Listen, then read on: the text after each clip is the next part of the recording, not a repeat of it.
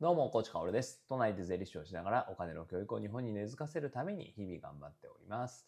さて、えー今日は、まあなんかちょっと取り留めのない話になるかもしれないんですが、まあまとまりきらないっていう意味でね、えーでも非常に非常に重要なことなので、お話をしていきたいなと思います。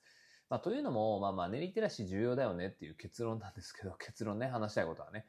まあ、最近どこに行っても何をしていてもね、その結論にたどり着くことっていうのがね、結構多いんですよね。だから、もっとみんな気づいてよっていうね。まあ、ボイシーのリスナーさん皆さん気づいてますから、ここで言ってもしょうがないんですけど、もっと社会よ気づけっていうね、えー意味も込めてね、ちょっとここで叫びたいなと思います。まあ、例えばですね、まあ、僕がよく言っている話で、うんと、やりがい事業と収益事業っていうのを分けましょうみたいなね、えー話をすることってあると思うんですよ。やりたいこと、えー心の底から自分がやりたいと思っていることで売り上げを上げていくのは非常に難しかったりします。例えば僕はお金の教育の普及、お金の教育を根付かせることっていうのが今一番やりたいことなんだけれど、これで売り上げを上げていく。まあ、つまり自分の飯を食うお金をね、えー調達する。家族が生きていくお金を調達する。あるいはスタッフに払うお金を調達するっていうのは、お金の教育を普及することでは不可能なんですよね。これはもう相反するものなので、えーまあこれは不可能であると。そうすると収益事業といって僕はお金をね、えー持ってこなきゃいけないわけですから、収益事業を用意して、その収益をこのやりがい、やりたいことに突っ込むっていうね。えーこの一連の流れっていうのが非常に重要だよね。やりがい事業と収益事業を一緒にすると、結構厳しい感じになっちゃうよねっていうのはよく話をするんですが、そもそもこの結論にたどり着くためにはマネーリテラシーが必要なんですよね。マネーリテラシーが低いからやりがい事業と収益事業が一緒くたになってしまって苦しむと。まあ、つまり、もっと俯瞰して、えー 平たく言うんであれば、お金で苦しんでいるってことになるわけですね。うん、まあそうだよねっていう感じですよね。えーまた他の話だと、うんと時代のこうトレンドを追いすぎるのは良くないみたいなね、話をね、えーたまにするし、まあいろんな方と話していてもそういう話になったりするわけです。まあ、YouTube とかね、TikTok とか、まあまさにトレンドを発信すると再生回数が伸びるようなメディアっていうのはあるので、えーそのね、トレンドを追った発信をしてしまったり、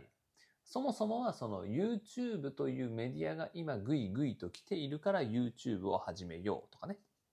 TikTok というメディアがグイグイと来てるから TikToker になろうとかね。えまあそういうのっていうのはある種あると思うですよね。で、そして別にそれは否定されるべきものじゃないし、別にどっちでもいいと思うんですよ。ただ僕はやっぱりその本質的なものっていうのを発信したいと思うし、まあつまりお金の教育って重要だよねと。お金に強い人になった方が弱い人よりも人生を謳歌できる。人生はより良くなるよねっていうことを常に発信していきたいし、今後もし続けていくんですよね。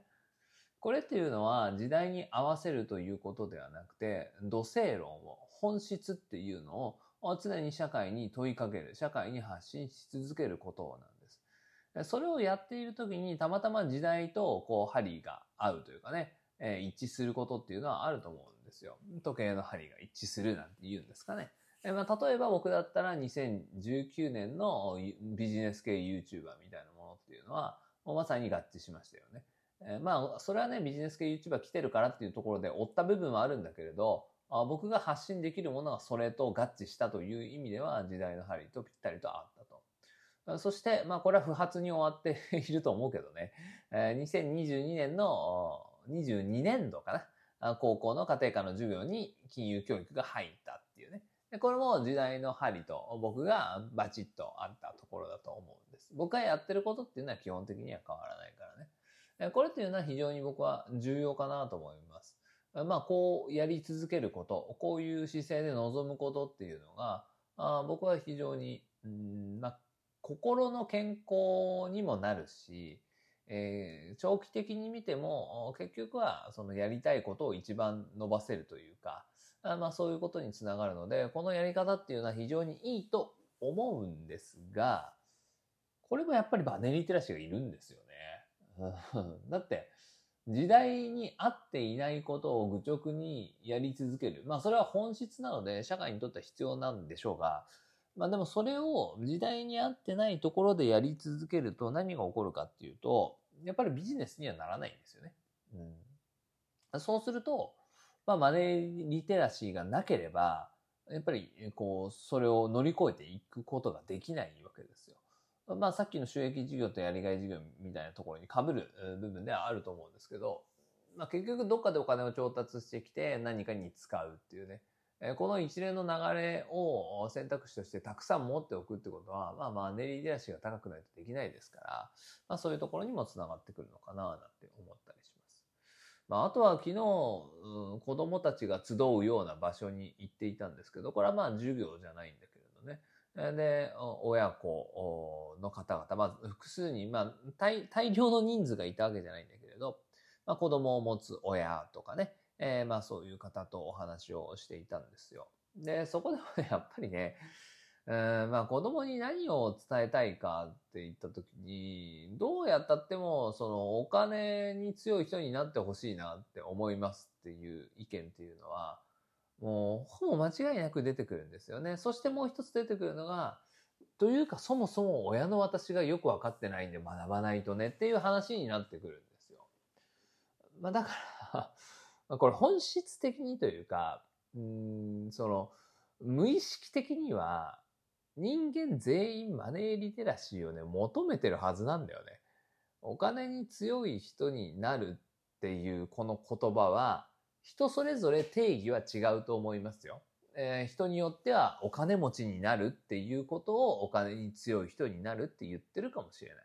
人によってはビジネスで成功できるような頭に頭脳になることをお金に強い人になるっていうこととして捉えているかもしれない。でも、お金に強い人になるって人それぞれ定義はあるにしても、お金に強い人にはなりたくないですっていう人、お金に強いということを自分の人生には求めてない。まあ、それがない方が人生がより良くなるって思ってる人はいないんじゃないかなって思うんですよね。そうすると、マネリテラシー、お金の教養、お金に対する強さ。このあたりっていうのは、まあ、人間全員必要なわけですから、いやもっと真剣に取り組まなきゃいけないよねって思います。それは当然日本政府が教育としてね、えー、まあ、その義務教育とか教育制度の中に取り入れていくっていうのは当然のことなんですけど、まあ現状入ってないのが異常ですからね。まあ、それをやっていただくっていうのは当然のことなんだけれど、まあでもさすがにそれがないから、そのお金にに強い人になれなかったんですっていうね。まあこの言い訳ね。まあ僕は発信者としてはそこはやっぱり、えー、逃げ道っていうか、まあ今お金に弱い人は悪くないですよって、えー、言ってあげたいからさ。その、その個人、その本人が悪いわけではなくて、国側が用意してくれなかったから、知らなくて当たり前ですよねって言ってあげたいから、だからそういう言い方っていうのを、ほぼ間違いなく全てのシーンでしているんだけれど、でもさすがにもう、かばいきれないというか、助けきれないというか、まあ、それだけ重要なことですからね、知っとこうよっていう、知る努力をしようよっていうのは思います。まあ、歩くこと、食べること、寝ること、これぐらい重要なことですからね。お金について理解することっていうのは、まあ、ほぼ生理現象と同等レベルと言ってもいいんじゃないかなという。息をすることとかね、吐くこと、まあ、そういうレベル感だと思うんだよね。それに気づいてほしいなって思うし、そこに向けて、すべての人間が動いてほしいなって思いますね。まあだからね、そのお金の教育を根付かせる、普及させることっていうのは当然僕はこれからもやっていくんだけれど、なんか、こう気づきを与える、あ、確かにもうやんなきゃダメだねっていう気づきを与えるそのエッセンス、選択肢、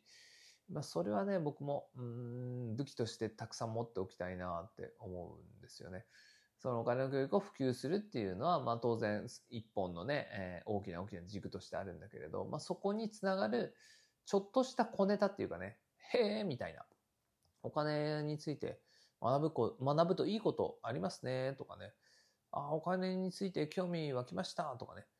まあそういうほんの些細な何かっていうのも非常に重要になってくるなっていうのはね、もうここ最近思います。本当にどこに行っても、誰と話しても、そういう話になるんだよね。もうマネリテラシーで解決できることってあまりにも多いよねっていう。逆にマネリテラシーがないことで苦しんでいることってあまりにも多いよね。じゃあもう少し気づきましょうよっていう。国側が教育で用意してくれてないのは、まあしょうがないし、まあそのせいで僕たちはマネーリテラシーが低いんだけれども、とはいえ、うん、そろそろ少しは知ろうよっていうね。うん、で、まあ、その、そ、なんて言うんだろうな。こう、さらっと生きていて、あ、そうなんですかって言って、さらっと知れるきっかけっていうのも、もう少しね、えー、僕は工夫して出していきたいな、なんて思っています。今日は取り留めのない会話となりましたが、あ 皆さんあ、素敵な金曜日を素敵な週末をお過ごしください。最後にお知らせです。明日6月の17日土曜日ですね、プレミアムリスナー限定ライブやりますので、ぜひぜひ確認をしてみてください。いつも通りね、公開収録に加えて、まあ、大コーチへの質問、相談、悩み等々をぶつけて全て答える場となっておりますので、え気になる方はプレミアムリスナー限定ライブ、明日ですね、明日の夜19時かな、から行いますので、よろしくお願いします。それでは本日も素敵な一日をお過ごしください。最後まで聞いてくれたあなたに幸あれ。じゃあね。